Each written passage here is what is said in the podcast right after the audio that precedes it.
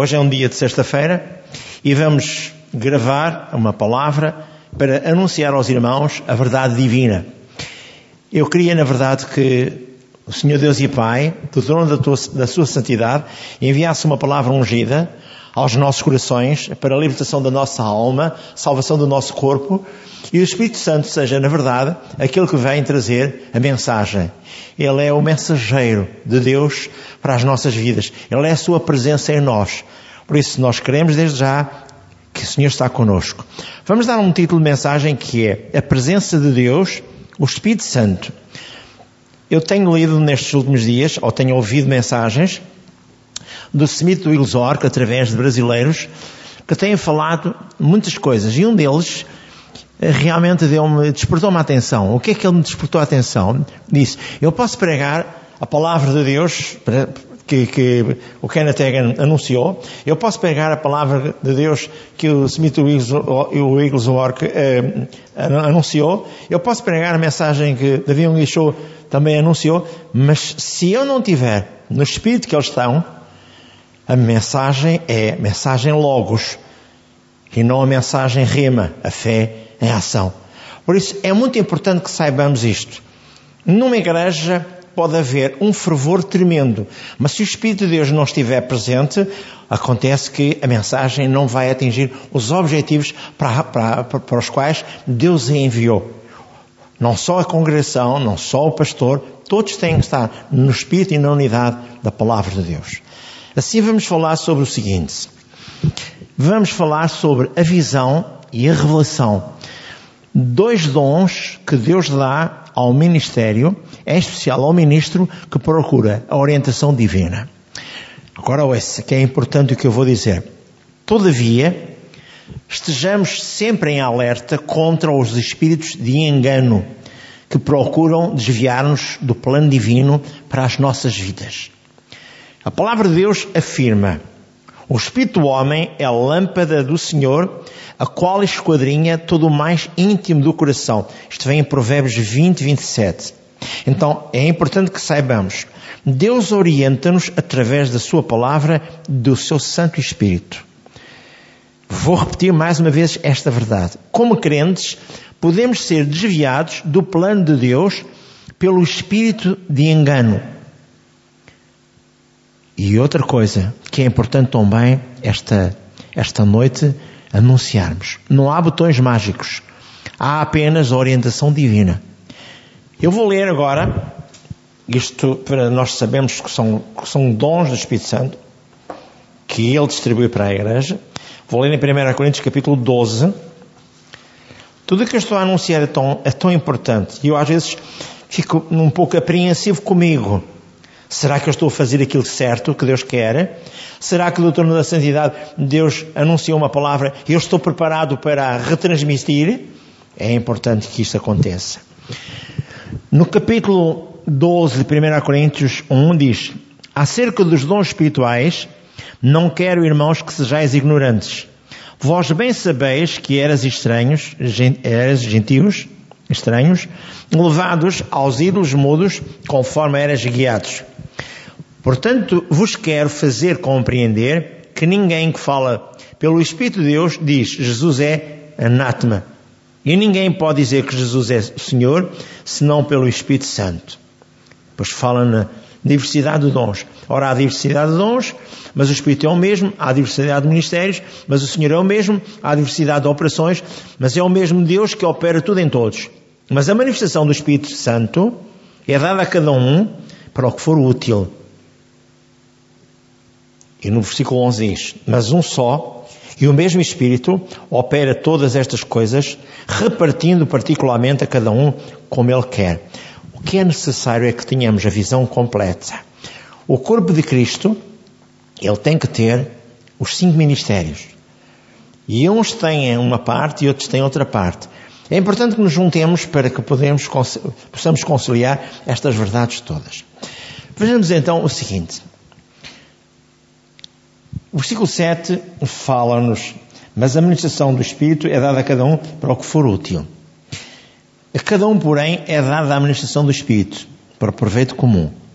Verso 11, como eu acabei de ler há bocadinho, mas um só, o mesmo Espírito, opera todas estas coisas, distribuindo particularmente a cada um como quer. E no capítulo 12, de 1 Coríntios, versículo 31 diz, às vezes estamos um pouco apreensivos, Portanto, procurai com zelo os melhores dons e eu vos mostrarei um caminho ainda mais excelente. Mas diz o versículo 27, Ora vós sois o corpo de Cristo e os seus membros em particular. Há uns pôs Deus na igreja, primeiro apóstolos, em segundo lugar profetas, em terceiro lugar doutores, depois milagres, depois dons de curar, socorros, governos, variedade de línguas, todos são todos apóstolos? Não. São todos profetas? Não. Mas o importante é que estejam todos no mesmo sentimento de trabalho e de ação. Vejamos o seguinte.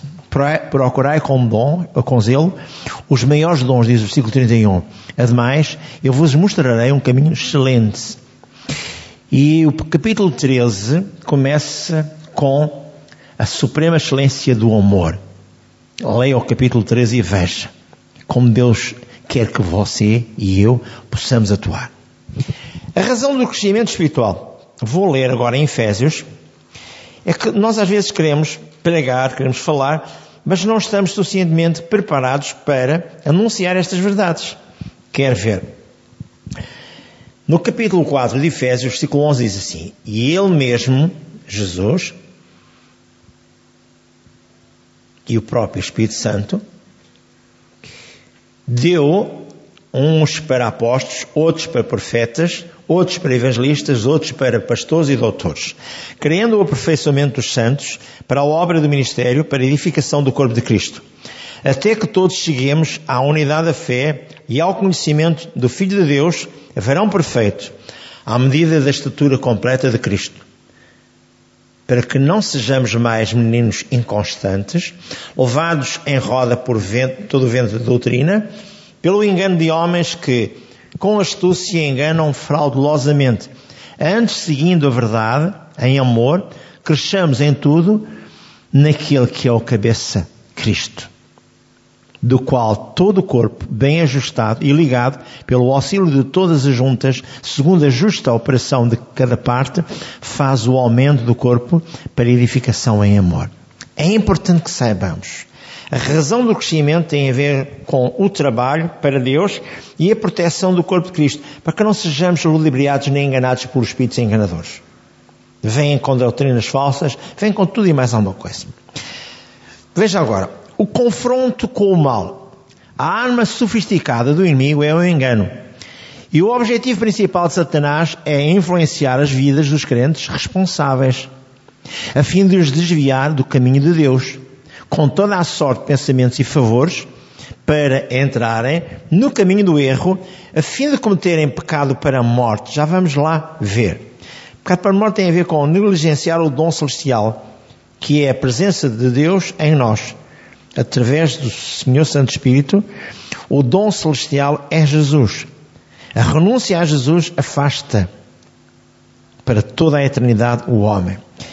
Já agora vamos ver que cada um de nós pode ter o dom do Espírito Santo. Romanos, já agora vou voltar atrás, vou ver em Romanos, capítulo 5, versículo 17, que diz: porque se pela ofensa de um a morte reinou por esse, muito mais os que receberem a abundância da graça e o dom da justiça reinarão em vida por Jesus Cristo. Reinarão em vida por um só, Jesus Cristo. Nós temos a capacidade para darmos ordens em Jesus Cristo, ou em nome de Jesus Cristo, para todas as coisas que se opuserem ao seu caminhar com Deus. Venha, veja ainda o Atos 2, agora, Atos 2, quando Pedro e João estavam falando, cheios do Espírito Santo. Às vezes é importante nós saibamos estas verdades. Atos capítulo 2, versículos 37 e 38. Mas o 38, provavelmente diz assim. Atos 2, 38. E disse-lhes Pedro, arrependei-vos E cada um de vós seja batizado em nome do Senhor Jesus Cristo para perdão dos pecados e recebereis o dom do Espírito Santo. Ou seja, a presença real de Deus em si. Para coordenar, para movimentar, para instruir, para corrigir, para levar à verdade a justiça divina de Deus. Então é importante que saibamos, não podemos negligenciar esta presença notável que está em nós. Porque senão ele ausenta-se e pode não voltar mais. Vamos ver. Os dons no ministério. Há dois dons que capacitam o homem de Deus no ministério, ou no seu ministério. Um é o dom de discernimento de espíritos, que é a visão. O outro é o dom de uma palavra de conhecimento, revelação. Um dom é um presente, é uma dádiva de Deus. Em Apocalipse 1, 10 e 11, vou ler, quando João está na ilha de Patmos a receber as instruções divinas para escrever o que Deus enviou através do Espírito de Deus ao João. Apocalipse 1:10 diz assim: e 11. E eu, João, fui arrebatado em espírito no dia do Senhor e ouvi de trás de mim uma grande voz como de trombeta que dizia: O que vês, escreve-o num livro e enviou às sete igrejas que estão na Ásia: Éfeso, Smirna, Pérgamo, Tiatira, Sardo, Filadélfia e a Laodiceia. E cada uma destas, destas igrejas estava, tanto representando um mundo em volta que nós conhecemos. Vejamos o seguinte. Achei-me em espírito no dia do Senhor e ouvi por trás de mim grande voz, como de trombeta, dizendo: O que vês, escreve em livro. O que vês.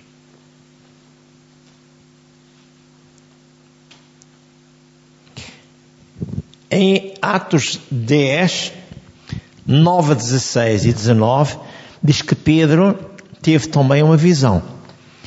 Já agora vou ler Atos 10, 9, especialmente o versículo 11.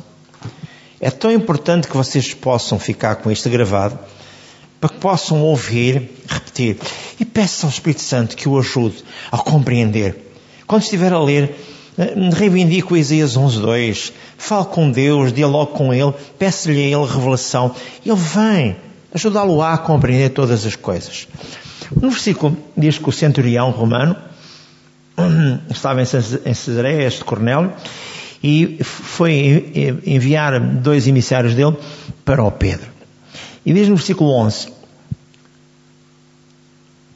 E viu o céu aberto e que descia um vaso, como se de um como se fosse um grande lençol atado pelas quatro pontas e vindo para a terra, no qual havia de todos os animais quadrúpedes e répteis da terra e aves do céu.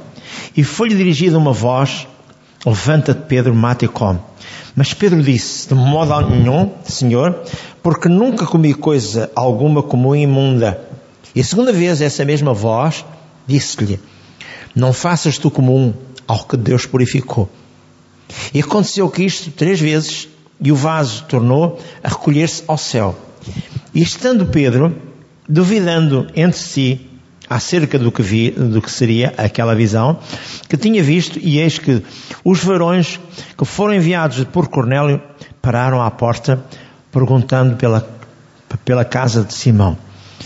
E chamando, perguntaram se Simão, que tinha por sobrenome Pedro, morava ali.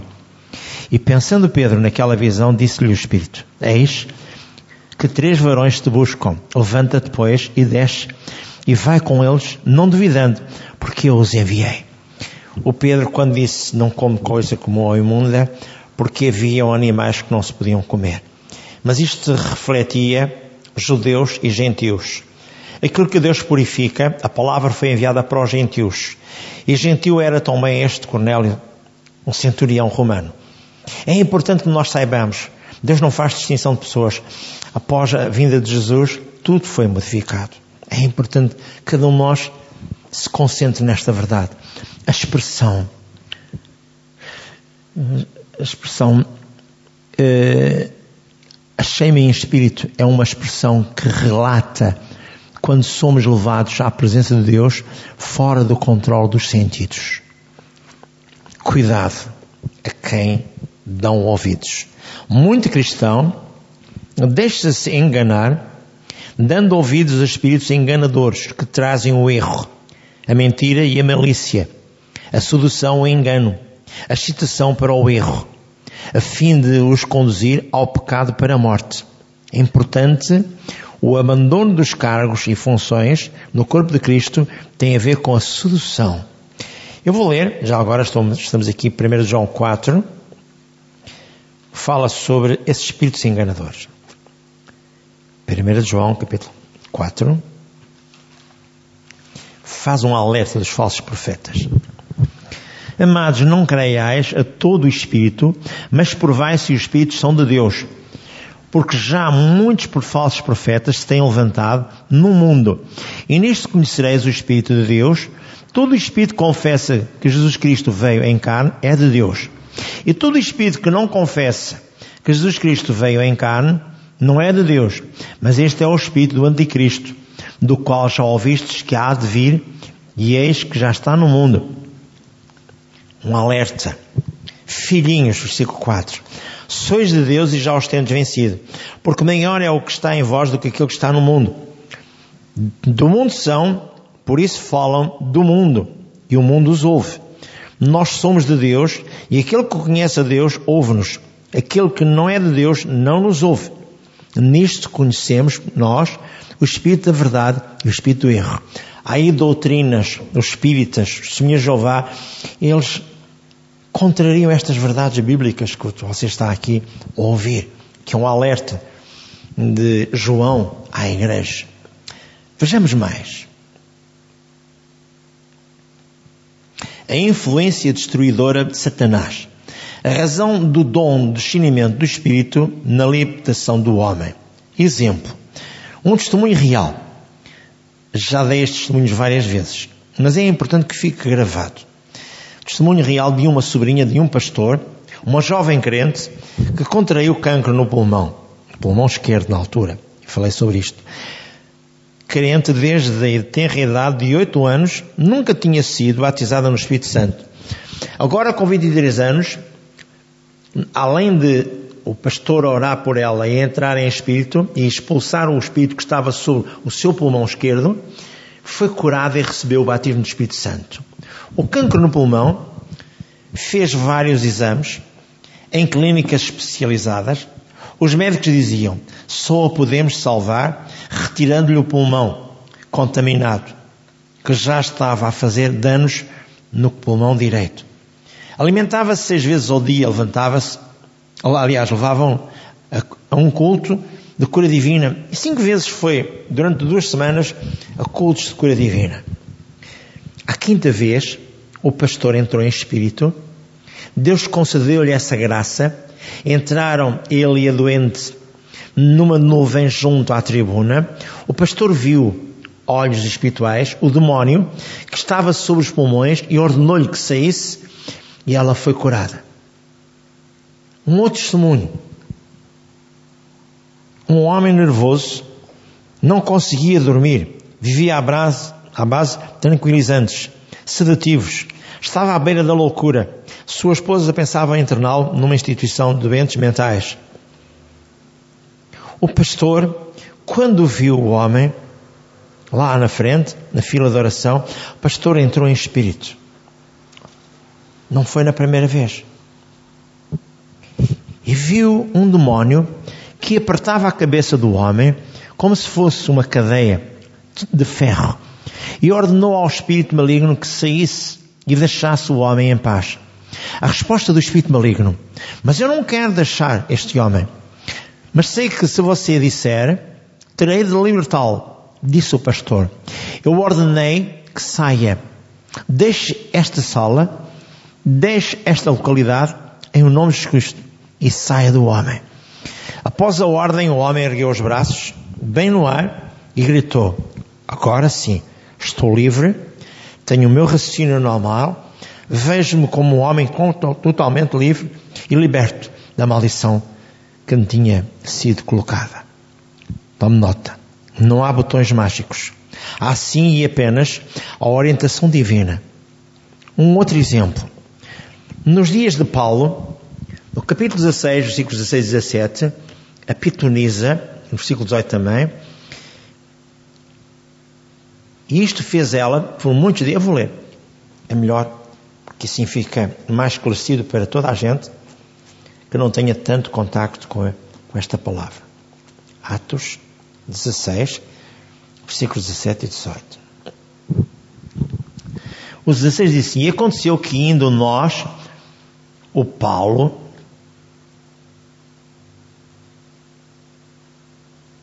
e o Silas, a companhia de Timóteo, e aconteceu que indo nós à oração, nos saiu ao encontro uma jovem que tinha espírito de adivinhação a qual, adivinhando, dava grande lucro aos seus senhores.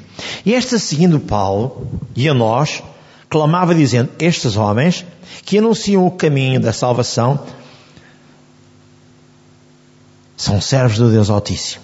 E ela fez isto por muitos dias. Mas Paulo, perturbado, voltou-se e disse ao Espírito, em nome de Jesus Cristo, te mando que saias dela. E na mesma hora saiu. E vendo os seus senhores que estavam sem a esperança do lucro que ela rendia, prenderam a Paulo e a Silas e os, e os, e os levaram à praça à presença de magistrados. Tome nota. Paulo não agiu logo. Diz que por muitos dias ela andava atrás deles. E na altura oportuna Deus disse, é agora. E ele agiu. Assim é a ordem que Deus tem para si e para mim. É importantíssimo que nós saibamos fazer as coisas à maneira de Deus. E Deus quer que cada um de nós seja abençoado e liberto. Um outro testemunho de ensino especial.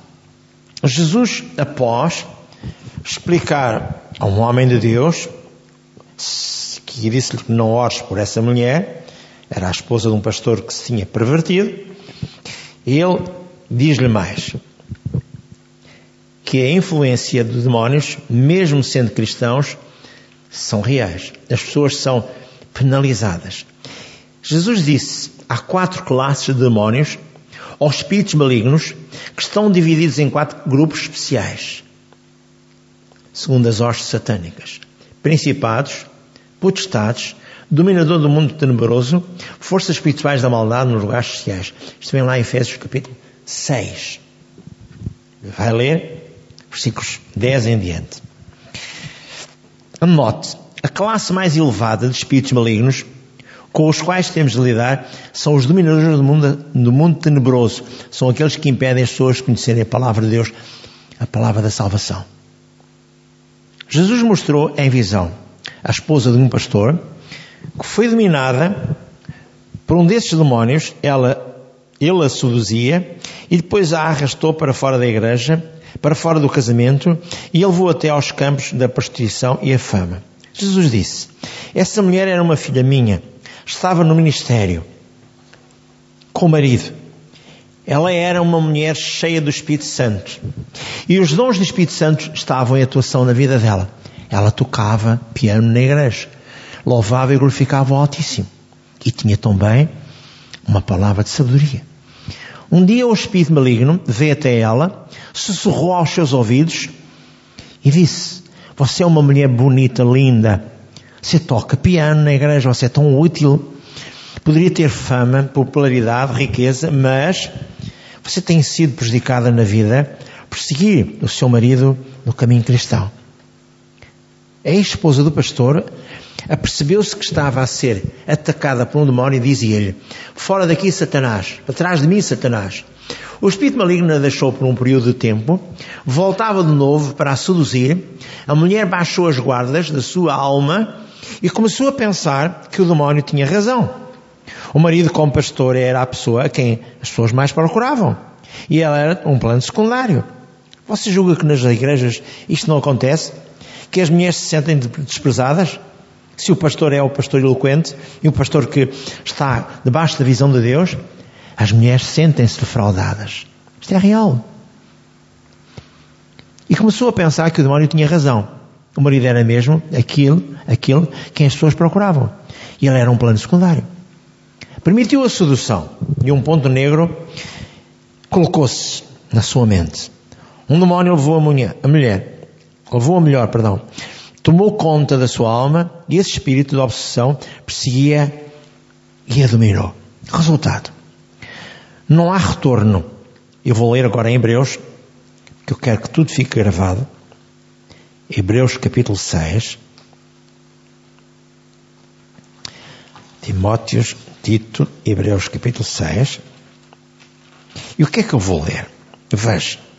Dos versículos 4 até ao 6 diz: Porque é impossível que os que já uma vez foram iluminados e provaram o dom celestial que eu há pouco disse que era Jesus, e, os, e fizeram-se participantes do Espírito Santo, e provaram a boa palavra de Deus e as virtudes do século futuro, e recaíram, sejam outra vez, renovados para arrependimento, pois assim, quanto a eles, de novo crucificaram o Filho de Deus e os expõem ao vitupério. Agora veja. Ela renunciou a Jesus, o dom celestial. Ela não quis mais saber de Jesus, ela foi tocar para uma. Hoje chamam-se. Hoje não é boatos, como é que se chama? Boatos, não é boatos, como é que se chama hoje? Discotecas. Foi tocar para uma casa dessas e então envolveu-se na noite. Agora ouça. Quem comete pecado para a morte, negligência, negligência o Espírito de verdade. Pecado para a morte é para alguém que tenha passado por cinco experiências especiais que eu vou anunciar. Primeiro, tenha sido eliminado no seu estado de perdição e reconhecer que não há outro caminho para ele ou para ela a não ser ser salvo, a não ser através de Jesus Cristo. Diz lá em Atos 4:12, nenhum outro nome há sobre a, debaixo da terra ao qual devamos ser salvos e dobrar o nosso joelho. Atos 4:12. Segundo, provar o dom celestial que é Jesus, conviver com Ele em espírito e na palavra. Terceiro, ter tornado participante, ter se tornado participante do Espírito Santo ou ser cheio do Espírito Santo. Ela era uma das que estava, fluía, louvava e cantava a Deus em espírito.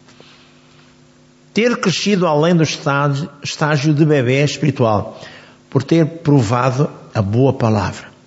Quinto, ter os poderes do mundo vindouro, os dons do Espírito operando em sua vida, e ela os tinha. Disse mais: Jesus é este pastor.